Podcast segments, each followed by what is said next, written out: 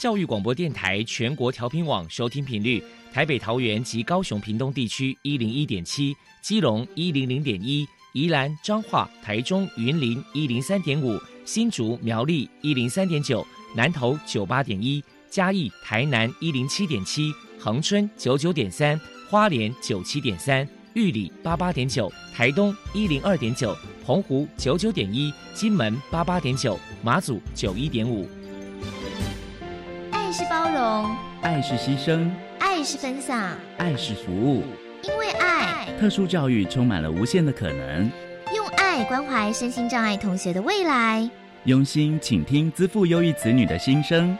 欢迎老师、家长、同学们，大家一起加入特别的爱这个大家庭。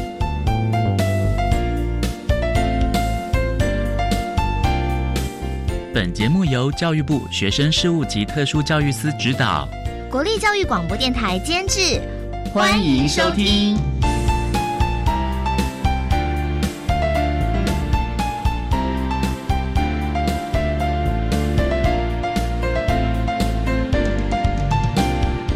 因为爱，我们在空中相聚，欢迎您再度收听特别的爱，我是小莹。这个节目在每个星期六和星期天的十六点零五分到十七点播出。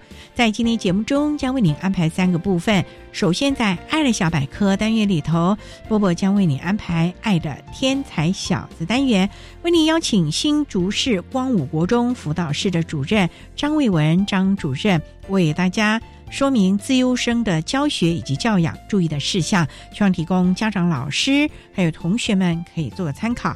另外，今天的主题专访为你安排的是“爱的搜寻引擎”，为您邀请获得一百零八年度教育部优良特殊教育人员荣耀的新北市立文山国民中学数理自优班的肖伟志老师，为大家分享。国家竞争力的实践，谈自由教育的实行方式，希望提供家长、老师、同学可以做个参考。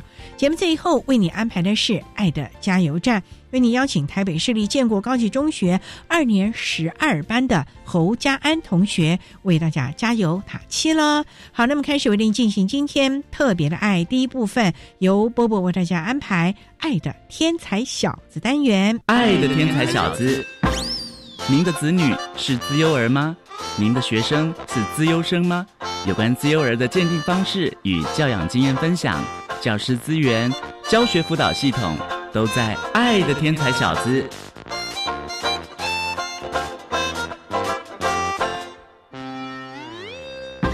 Hello，大家好，我是 Bobo，欢迎收听《爱的天才小子》。今天呢，我们特别请到了新竹市光武国中的辅导主任。张卫文女士来跟大家分享资优生的教学小 paper，还有家长教养的注意事项。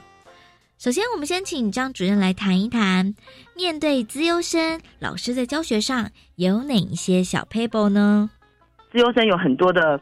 特质哈，比如说爱发问啊、专注啊、执着啊，甚至在课堂上很容易呛老师的、不耐烦的。那其实不耐烦的原因，如果这些孩子是没有被鉴定出来的时候，我们可能会把他标签为他不耐烦。可是他不耐烦的原因，是因为其实花很长时间枯坐在那里。所以区分性的教学对资优生来说是必要的。我想资优班老师有一个很重要的特质哈，不是去框住孩子。而是我们帮孩子搭建舞台跟想象，像比如说今年科三科学自由班，我们有十位同学考上国立实验中学的清大科学班，他总共只收三十个人，但是我们考上了十个人，也就是这个班有三分之一是光武国中训练出来的。那怎么训练出来呢？不是说一直给孩子做题目啊，或者是说一直挤压他们，因为老师不是全才全科什么都会，但是老师是不是能够跟孩子一起融入在里面，去发掘问题、解决问题？我觉得老师的带领是很重要。比如说，像我们去年有有一组孩子做科展的时候，他是做城市的，可是老师不会做城市。当学生跟老师讲说：“老师，我们想要做这个，可是老师不会。”那好，我们如何一起想办法解决这个问题？我们可以有哪些资源？我们可以找到哪些管道，或者我们可以去求助谁？我觉得各自班的老师在自己的教学上得保持很大的弹性。老师自己是不是具有探究的精神？我觉得很重要。就是说，课资班的学生不仅是学优，学优我觉得还不够叫资优生，因为学优可能他每一样都很好，可是课资班的学生他有一个很重要特质是他的积极主动的精神。我们怎么样去引导他，而不是去说啊这个不要想，那个不要想，或者去限制他。科资班的老师一定是得接纳不同的想法。然后我们怎么样从学生的想法里面说，哎，好，那我们一起来想想看，我们可能遇到什么问题，我们可能可以怎么解决？这是老师在带孩子的过程里面一定会面临到。那当然，我觉得对老师来说也是一个调整跟学习。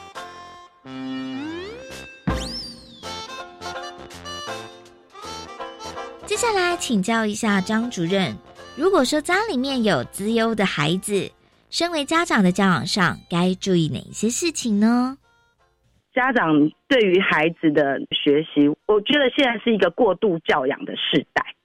我们太快的告诉孩子们答案，或者是教养过度，也就是说少了一点点等待。比如说，孩子可能对这个题目有兴趣。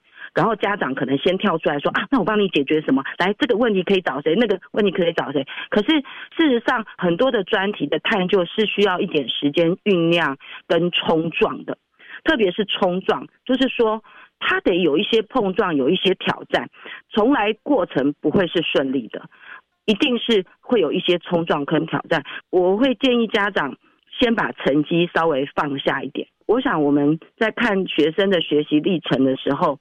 真正资优的孩子，他其实在做专题的时候，可能会有一些学科上的耽误，因为他要做专题，会花很多很多的时间。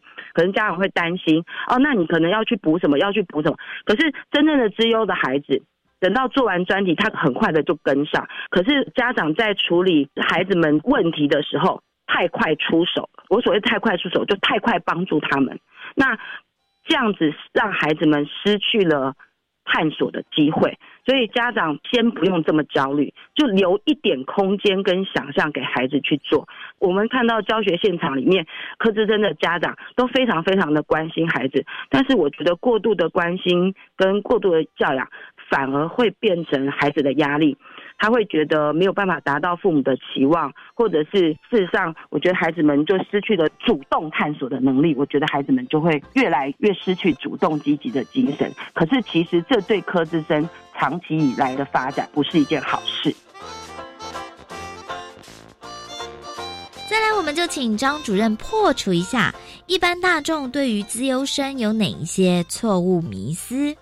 大众可能会觉得资优生。不耐烦，很骄傲，或者是说喜欢搞怪，那可是其实那个是在他们生命里面，老实讲是一些很重要的元素啦。就说我觉得同理跟接纳，不管是对自优生或者是其他普通孩子，都是一样的。就是每一个孩子都有他的特质特长。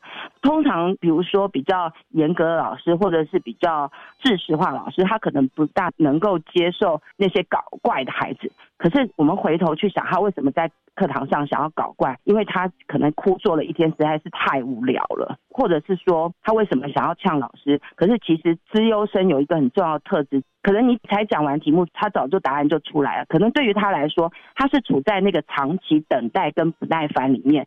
所以当我们理解他的特质的时候，其实我觉得就像接纳特殊生一样。他其实就是理解问题的方式跟人家的不同。我觉得资优生没有什么特别，我所谓的没有什么特别，就是他跟其他的人也一样，只是说在成长的背景里面，就好像我们有那种双输的小孩，就是他也是资优，他同时也是雅思，可是，在那个成长背景里面，他可能。长期以来，他的社交技巧不好，然后他的拙劣的社交技巧，然后他可能眼神没有办法对到跟别人讲话，他就很专注的在自己的世界里面。我们可不可以理解他们的一些发展过程，或者是求学的背景？当我们理解的时候，其实我觉得自由生其实跟一般人没有什么不一样。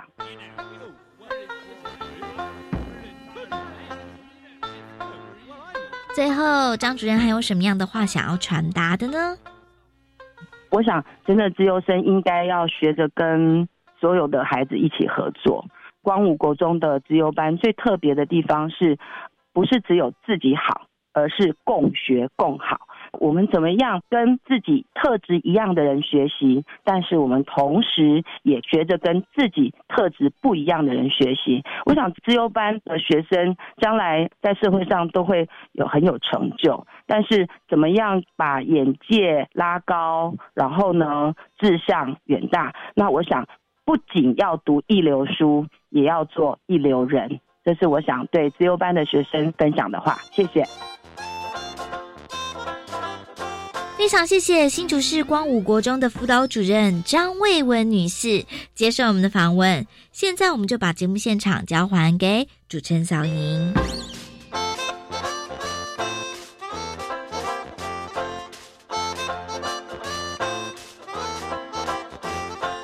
谢谢新竹市光武国中的张卫文辅导主任以及波波为大家说明了自优生的教学以及教养注意的事项，希望提供家长、老师、同学们可以做参考喽。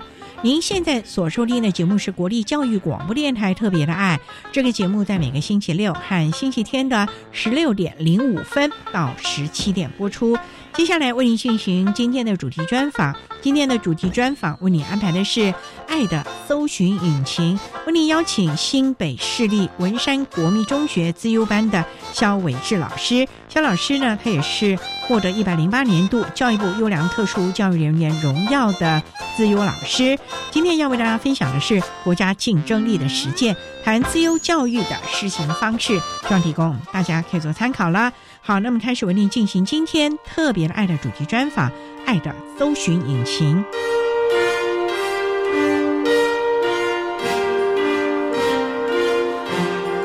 爱的搜寻引擎。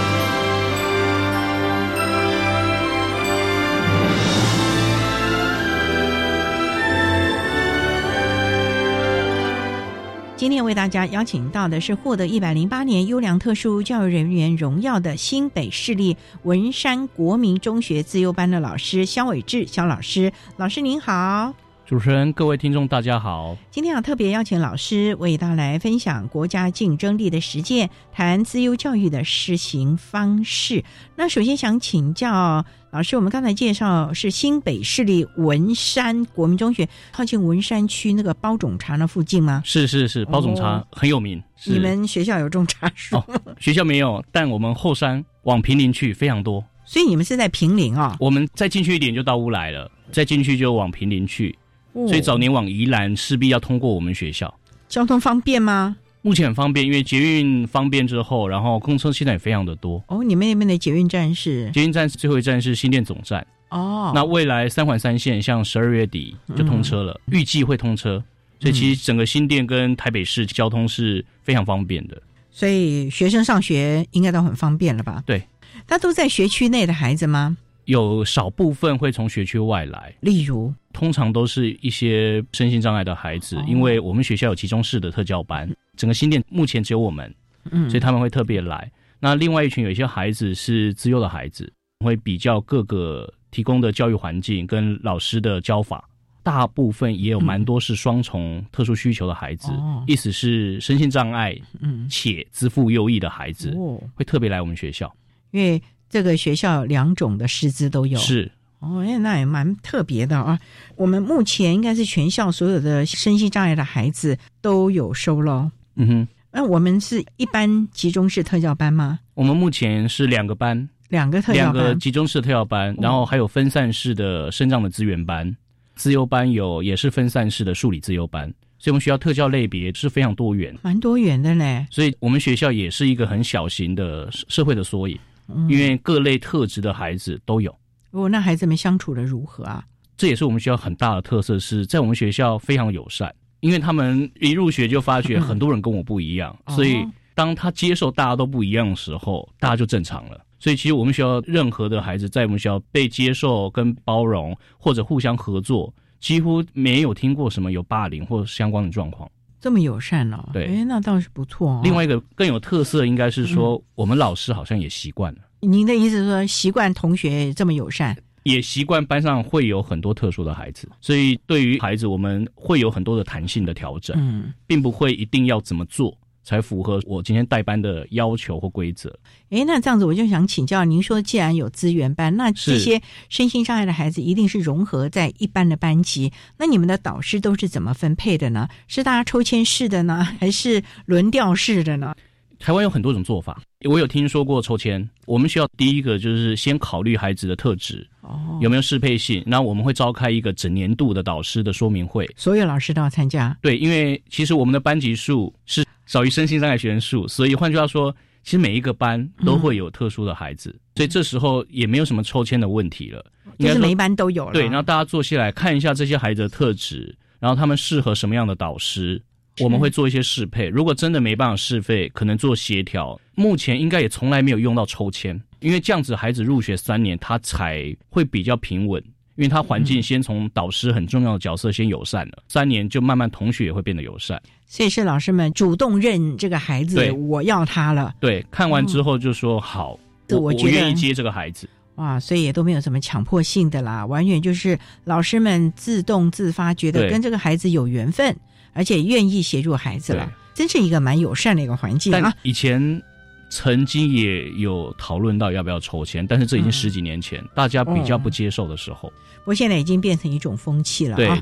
好，我们稍待再请一百零八年优良特殊教育人员新北市立文山国民中学自优班的老师肖伟志肖老师，再为大家分享国家竞争力的实践，谈自优教育的实行方式。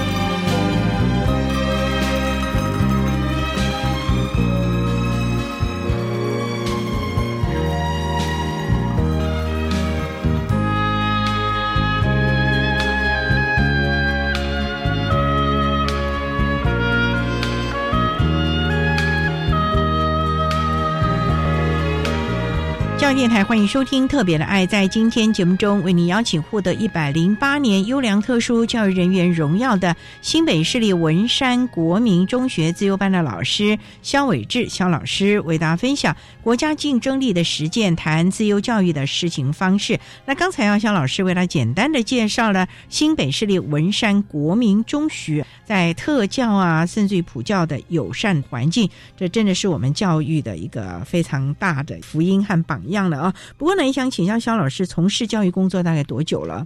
今年是第十三年，当初就主修特教吗？是。当年为什么会主修特教？我我是一个偏向长大的孩子，所以其实我们学校没有所谓的特教班或资源班。高中的时候，我本来想念数学，念二类理组。后来我们高中老师他是数学老师，他希望我不要念数学啊？为什么？很奇妙，他只跟我说，念数学如果做不了学者，最多也只能跟他一样当老师。对，然后他也说，现在要考一般科系的老师，困难度很高的。哦，所以那时候他强烈推荐我说，如果你台大万一真的没有考上，不妨考虑师大，所以他就介绍我了几个科系，就是教育心理与辅导教育系，在特殊教育系。其实那时候我也属于文组的嘞，对我也不太知道这些戏到底是做什么。但我想说，那老师推荐的话，理论上应该不会太有什么问题。他还告诉我说，特殊教育未来会是显学，所以在民国九十年上下的时候，他就告诉我这件事了。你们老师是我们老师师范体系的吗？哎，不是哦，竟然有这样的远见呢。对。后后来放榜之后，就分发到了特殊教育系，当然有点不适应一开始，但是慢慢到了大二就觉得哎还蛮有趣，是因为所有的东西我以前都不知道，所有学的东西我以前从来没有任何经验，所以我觉得这个戏还蛮有趣的，蛮有挑战的。对，那第二个这个系培训的架构非常的理性，因为我们有要做统计，要做实验法，要做介入的成效，但是每个老师除了理性的背后，他又很感性关怀。每一个大学生，所以我觉得这边很特别。后来留了下来。哦，那难怪了。这个学校本来就是我们全国三大高等师范的学府。可那时候不懂。您真是入了宝山呢。是。里面这特教系教授都是全国的大佬哎。对。当年台湾的特教几乎就他们一手做相关的辅导啦，或者是建构的。对。所以四年下来很开心了。差不多到大二就很确定要留下发展。所以当初没想转系了，一开始很想，也尝试去修了一些辅系，像我修国文，修国文呐。那时候觉得自己数理比较好，所以想要加强一些文学方面。对对，然后去修了国文，也修了三年的课。身心障碍组是一开始的目标，只有想说天平的两端嘛，嗯，想说念特效系应该也是要把它修，然后懂这一群孩子在做什么，所以得修了。但是一开始并没有想要从事自由教师，对。还是以身心障碍的，因为台湾那时候的现况是自由教师几乎是不开缺额，所以你也没得考试，没得选，对，没得选，所以你只能走身心障碍。所以后来还是全力准备身心障碍的特教老师。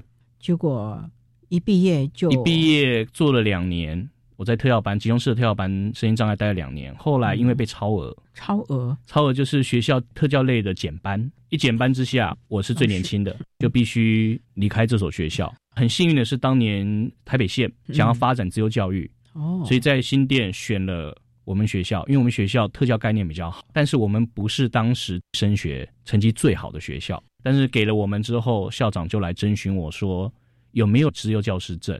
哦，你那时候已经派到新店，对，就是教书第二年了。文山，对我蛮讶异的是，校长怎么敢做这么大的冒险？一个新老师哎，对，然后我们成立数理自由班，我是升障资优加国文专长，然后我们校长很冒险来问我这件事。他难道有先打听过，知道你的数理还不错吗？我也不确定，因为他后来也退休了，没有办法求证。但是我后来也其实蛮感谢他询问我，因为让我想了一件事是。我有没有可能为了自由教育，嗯，再投入？因为台湾自由教育其实比身心障碍来说相对性弱势，因为政府给的资源或得到的关注是不多的。就进来这个领域，后来发现这个才是我要走的路，终于找到所爱。对，然后每天上班都很快乐。真的好开心的一件事情啊！好，那我们商量啊，再请获得一百零八年优良特殊教育人员荣耀的新北市立文山国民中学自由班的老师肖伟志肖老师，再为大家分享国家竞争力的实践，谈自由教育的施行方式。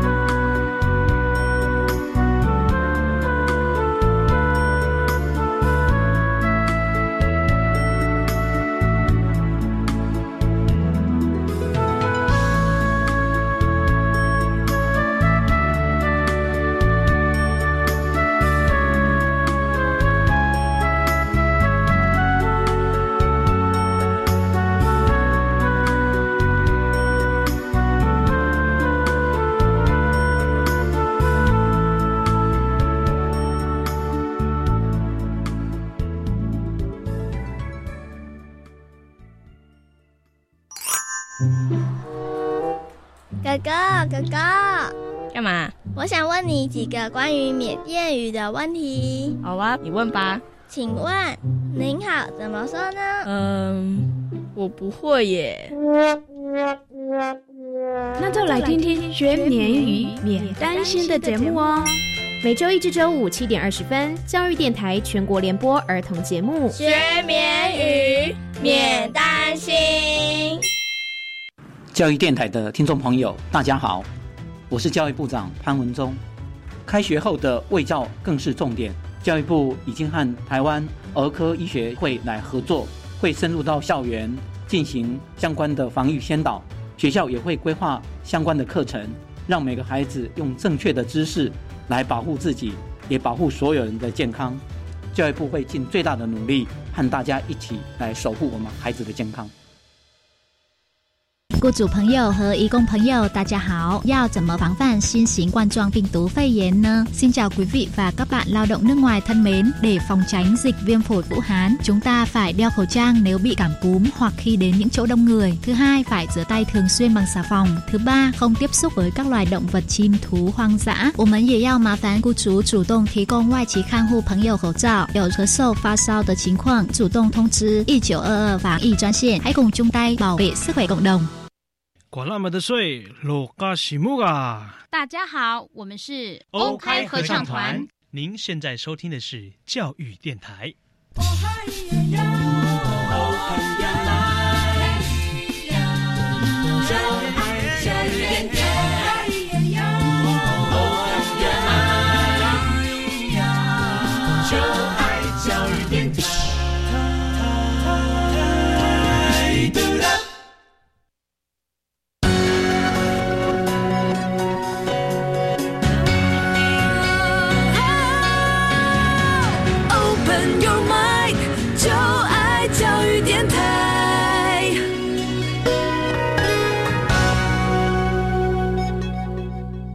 教育电台欢迎收听《特别的爱》这个节目，是在每个星期六和星期天的十六点零五分到十七点播出。在今天节目中，为您邀请获得一百零八年优良特殊教育人员荣耀的新北市立文山国民中学自由班的老师肖伟志肖老师，为大家分享。国家竞争力的实践，谈自由教育的施行方式。那刚才在节目的第一部分，肖老师为了简单的介绍了文山国中在特殊教育的相关资讯，以及老师个人从事特殊教育的相关经验。那也想请教啊，您目前在文山国中。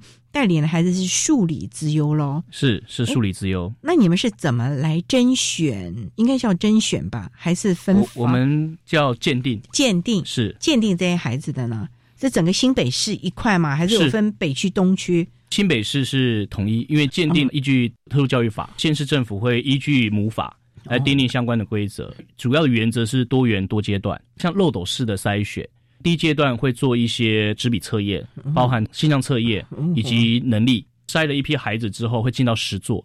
实作评量牵涉到的是他要做推理、实验、操作跟记录。最后两阶段通过鉴定之后，取得资优资格，他就选择是要到有设数理自由班学校，还是待在原本的学校参加教育局主办的假日资优方案，就是让很多孩子他有一个选择权，想要接受什么样的教育。方式模式都是他们可以选择。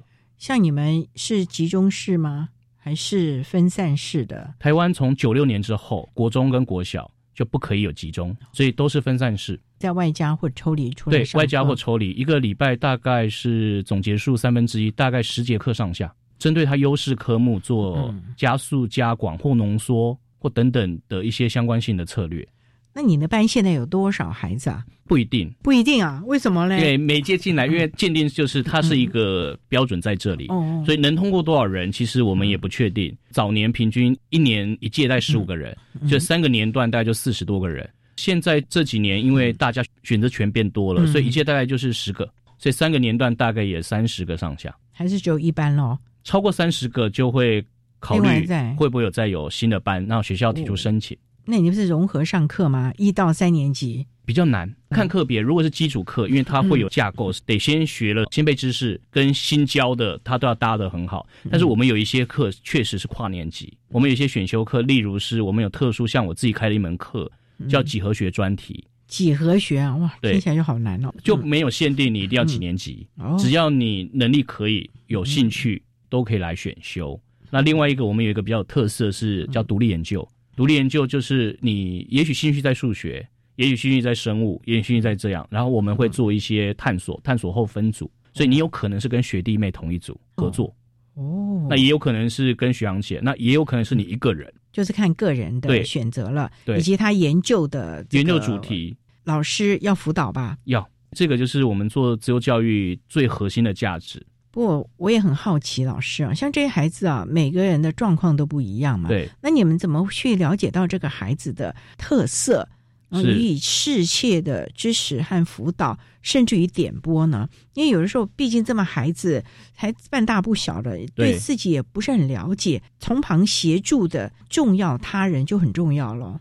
是，的确，重要他人在资优是一个非常重要的一个理论，就是他们在成长的过程总会认可某一些人是他们重要他人，然后这个人的言行对他有非常大的影响。哦所以有可能是同学，有可能是师长，然后也有可能是爸妈，也有可能是一个没有见过面，是一个作者。他看了一本书，嗯他把它认定成重要他人，都有可能。那的确，以师长来说，在国中阶段是比较容易被学生认定为你是重要他人。所以，其实我们最好的观察，第一个是他鉴定会有一些资料进来嘛。第二个，我比较喜欢的，我个人比较偏好是在课堂中观察每一个孩子，连书写风格写的多跟少，再来写的版面，都可以显示这一个孩子的个性。哇，这样都可以观察得出来哦。可以，这也是我们希望从事自由教育的人员、多去静下来看看孩子在做什么，嗯，这有帮助于你了解他的特质，这个很真实。有别于纸本上的相关资料，因为你是实际的观察到孩子他的所作所为，所以你才能够适切的提出相应的方案来协助孩子了，是了解他。是那你们会找他的优势能力一直加强，那他弱势能力你们就不太管了吗？会处理，因为大部分资优其概念应该他们是个偏才，所以某些部分跟一般的孩子发展是一样，有某些部分其实会低一点。举个例子来说好了，资优基本上是一个比较不对称的发展，嗯他们很多的人都会告诉你，我知道，我知道，但是呢，他做不到。啊，因为他认知理解知道，所以很多人会误解自由孩子，就说你们怎么会犯这种错？打扫也不会打扫，搬物你也不会做，但是你不是自由生吗？这个没关吧？对，但是很多人连结，就是因为他们认定的资优就是任何一科学科能力、做事能力都很强，叫资优。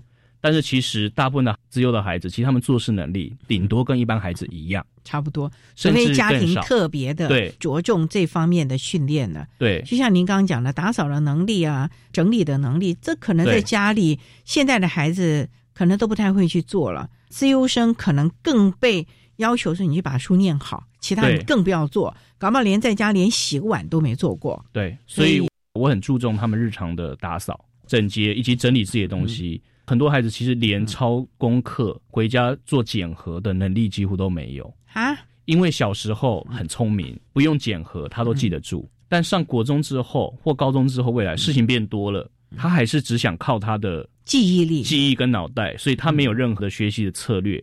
这时候他开始会出现一些低成就。所以这时候你们反而要教他们一些比较适合他的策略，不管是学习的，或者是生活的，或者是应对进退，所有的策略让他从头去建构起了。对，而不光是只有我们所谓的知识性的学习了。是。自由班老师还要管那么多，我们今天才知道。好，我们稍待呢，再请获得一百零八年优良特殊教育人员荣耀的新北市立文山国民中学自由班的老师肖伟志肖老师，再为大家分享国家竞争力的实践，谈自由教育的施行方式。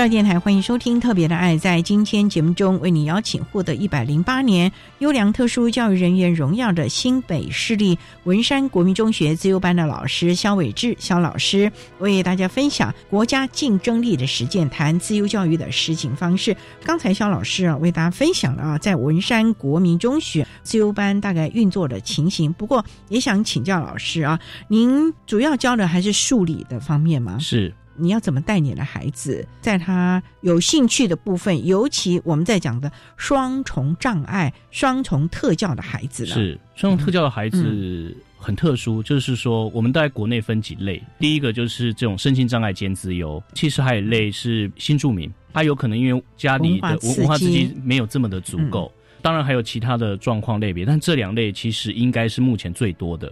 哦，所以像身心障碍自幼的孩子，说他有自幼的天分，嗯，他也有一些学习的领悟力，但是他没有很多的策略跟应用或展现成就，所以变成说他们有可能导致是我听得懂，但是我就写的不好，所以从小会有很多被认为你是不是偷懒，你是不是认知能力有问题？对，那甚至这些孩子有一些就是好算了，我不要告诉你，我知道。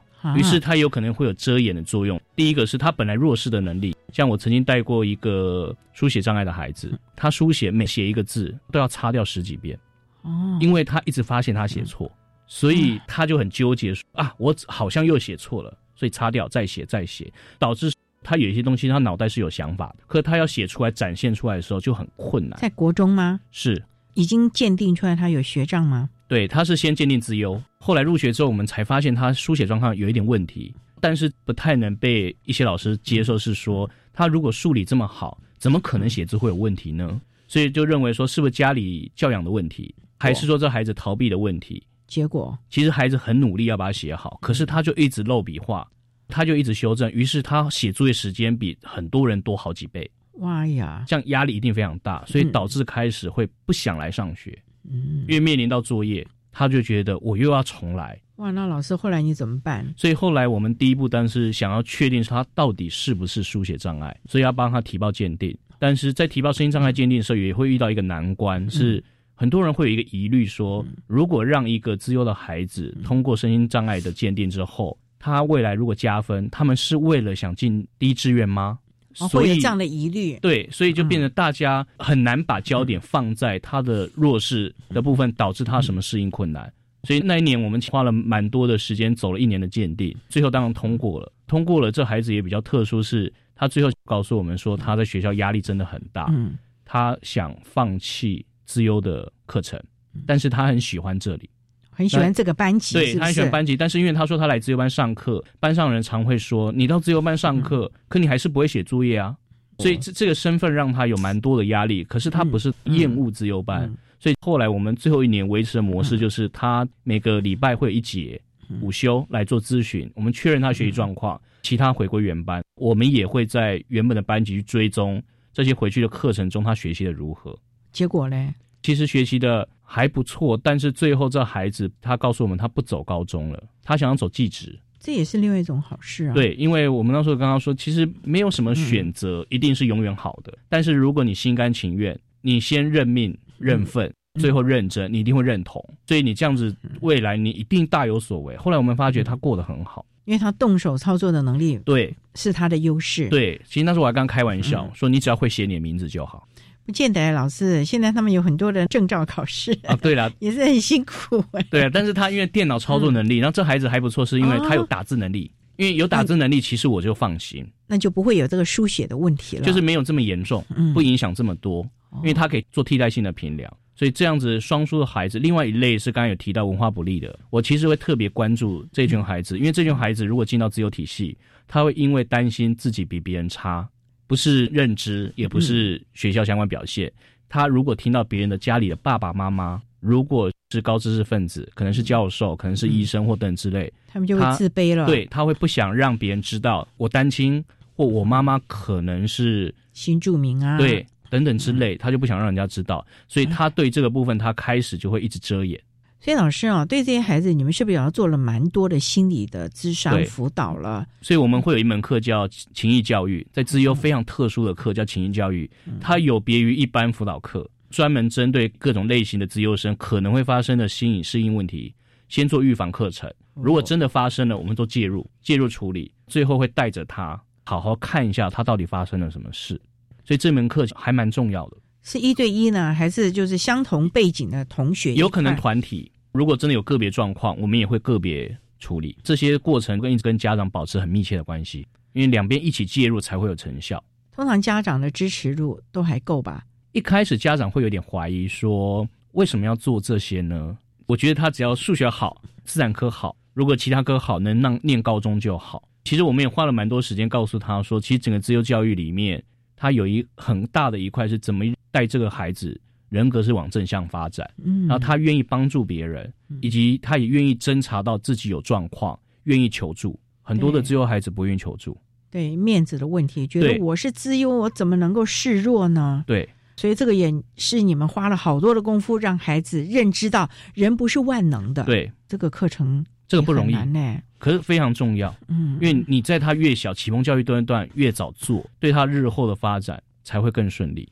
谢老师啊，你们已经是国中了，是那在国小的时候，这群孩子也可能就是自优生，也可能不是。对，那在国小教育阶段的时候，是不是这些不管是普通班老师、导师等等，是不是也要开始在情谊方面教导、提醒这些孩子、导正这些孩子呢？是国小自由教育也有在做情谊课程，嗯，但是他们可能比较偏重是在于口语发表、团队合作。上了国中，为什么我们会比较关注一些个人议题？是因为他刚好搭配他青春期。因为还会有青少年或青少女在青春期阶段的改变，所以他们又更在乎个人隐私。可是有一些状况，他又跟父母处的比较不好，稍微疏离了一点，所以他唯一现在只有学校可以做一个中介。所以他其实跟国小的状况不太一样。国小他们会觉得学生很天真，然后玩在一起，他们只要愿意合作就好。所以两个阶段基本目标是不一样的。所以国中这个阶段更是。要好好的掌握孩子所有的动向了啊，对，否则的话可能就有偏颇了，很容易。唉，所以国中端老师是非常的重要了啊。好，我们稍待再请获得一百零八年优良特殊教育人员荣耀的新北市立文山国民中学自由班的老师肖伟志肖老师，再为大家分享国家竞争力的实践，谈自由教育的施行方式。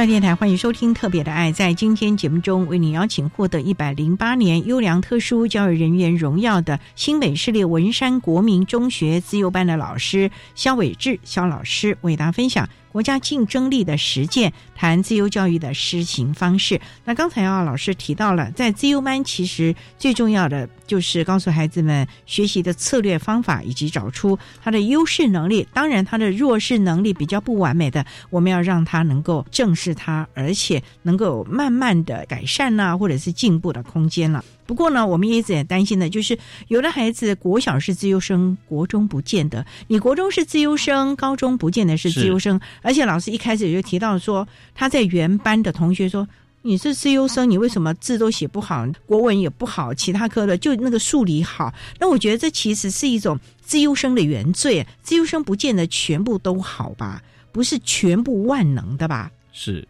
自优生大部分基本上一定是一个偏才，他就算是数理自优，他有可能也是数学弱一点，但他自然科学很强。他自然科学也可能偏重是他对于小动物、植物、生物类非常有兴趣，但是他也许化学他还好，他核心的能力叫逻辑推理是很强，没有问题，但是他没办法展现在每一个领域，他都可以做得很好。所以在数理领域，一个数理自优生，数理领域都有这么大的差异，更何况数理、语文、社会，包含体育、体能或艺能科，其实都有一些不同的剖面。对，所以资优这个身份，蛮多的老师或同学或家长来问我说，到底拿到资优资格这件事重不重要？对我来说，我会倒回来问他们：是你拿到资格后，你想做什么？你看到你孩子的需求了吗？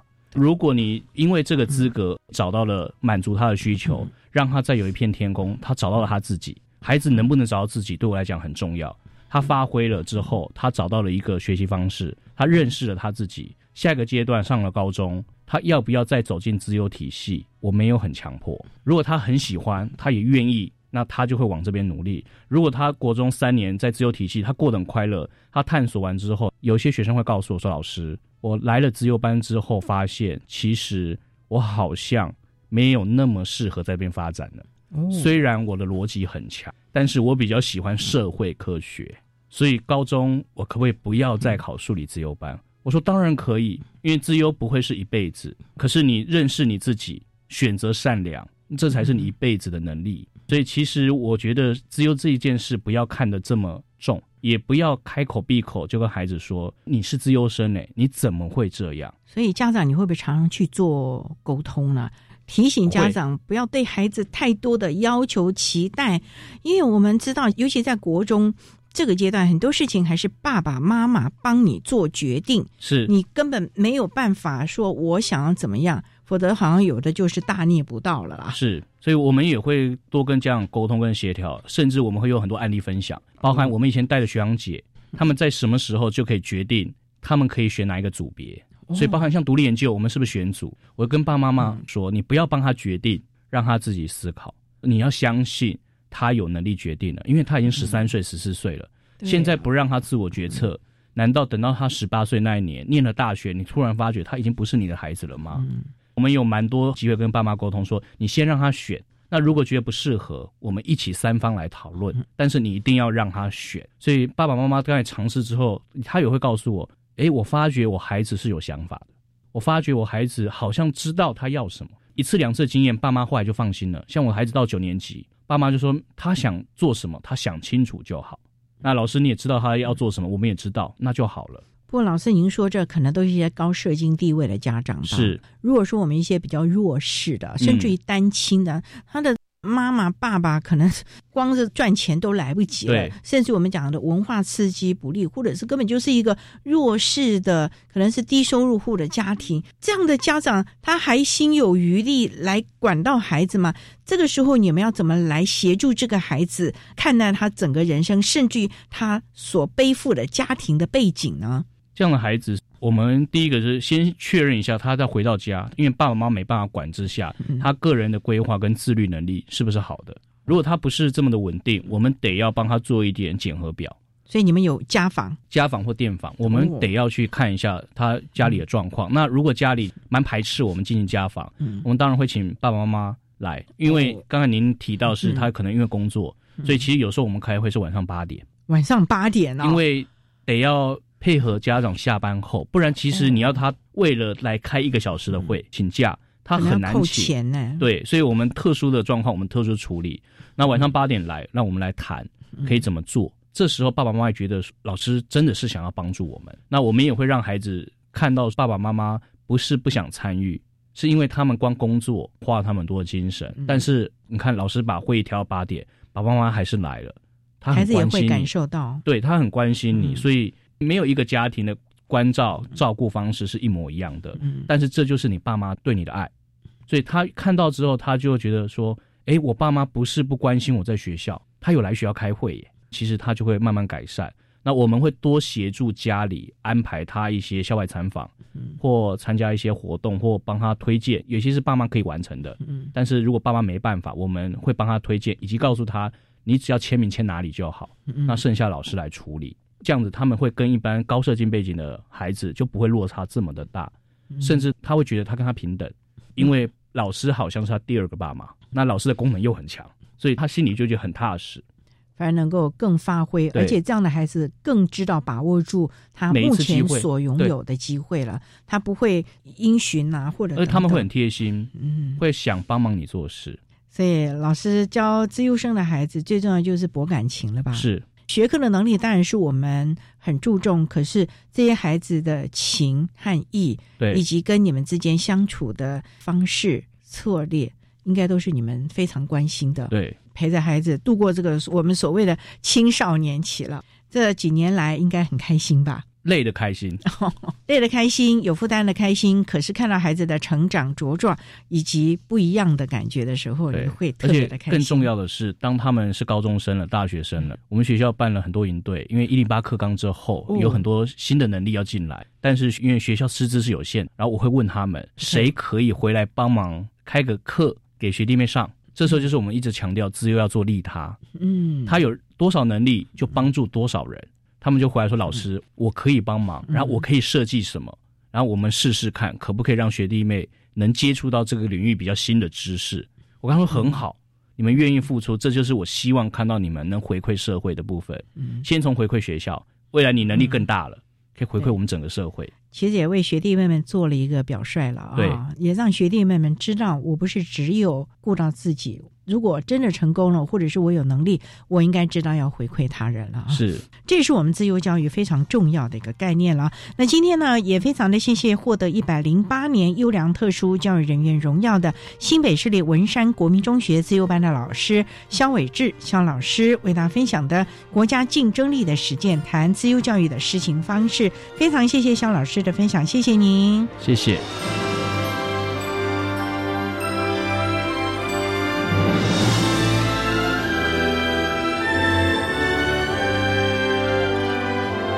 并且获得一百零八年度教育部优良特殊教育人员荣耀的新北市立文山国民中学数理自由班的肖伟志老师，为大家分享了自由教育的施行方式，希望提供大家可以做参考了。您现在所收听的节目是国立教育广播电台特别的爱节目，最后为您安排的是爱的加油站，为您邀请台北市立建国高级中学二年十二班的侯家安同学为大家加油打气喽。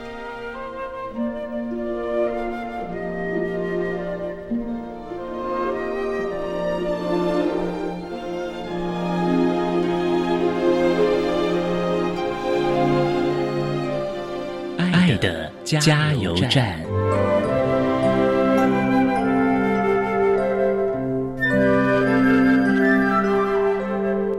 各位听众，大家好，我是侯家安。针对自由教育，我想说，不管你的孩子或是你自己有没有机会进入自由教育的体系，这个都不是人生中最重要的事情。对我来说，自由教育、自由班是人生中很特别的一个体验，但是那也就是我人生中众多特别经验的其中之一而已。自由教育算是我人生当中很多事情的一个敲门砖，但是我觉得之后的戏剧、班联会，还有各式各样我个人的兴趣，也是丰富我人生生活精彩多样的一个重要的元素。自由教育或者是任何的名校、任何的标签，都不会是人生中最重要的事情。最重要的是如何在生命中找到自己的快乐，找到自己的亮点，还有创造更多不凡的经验。谢谢大家。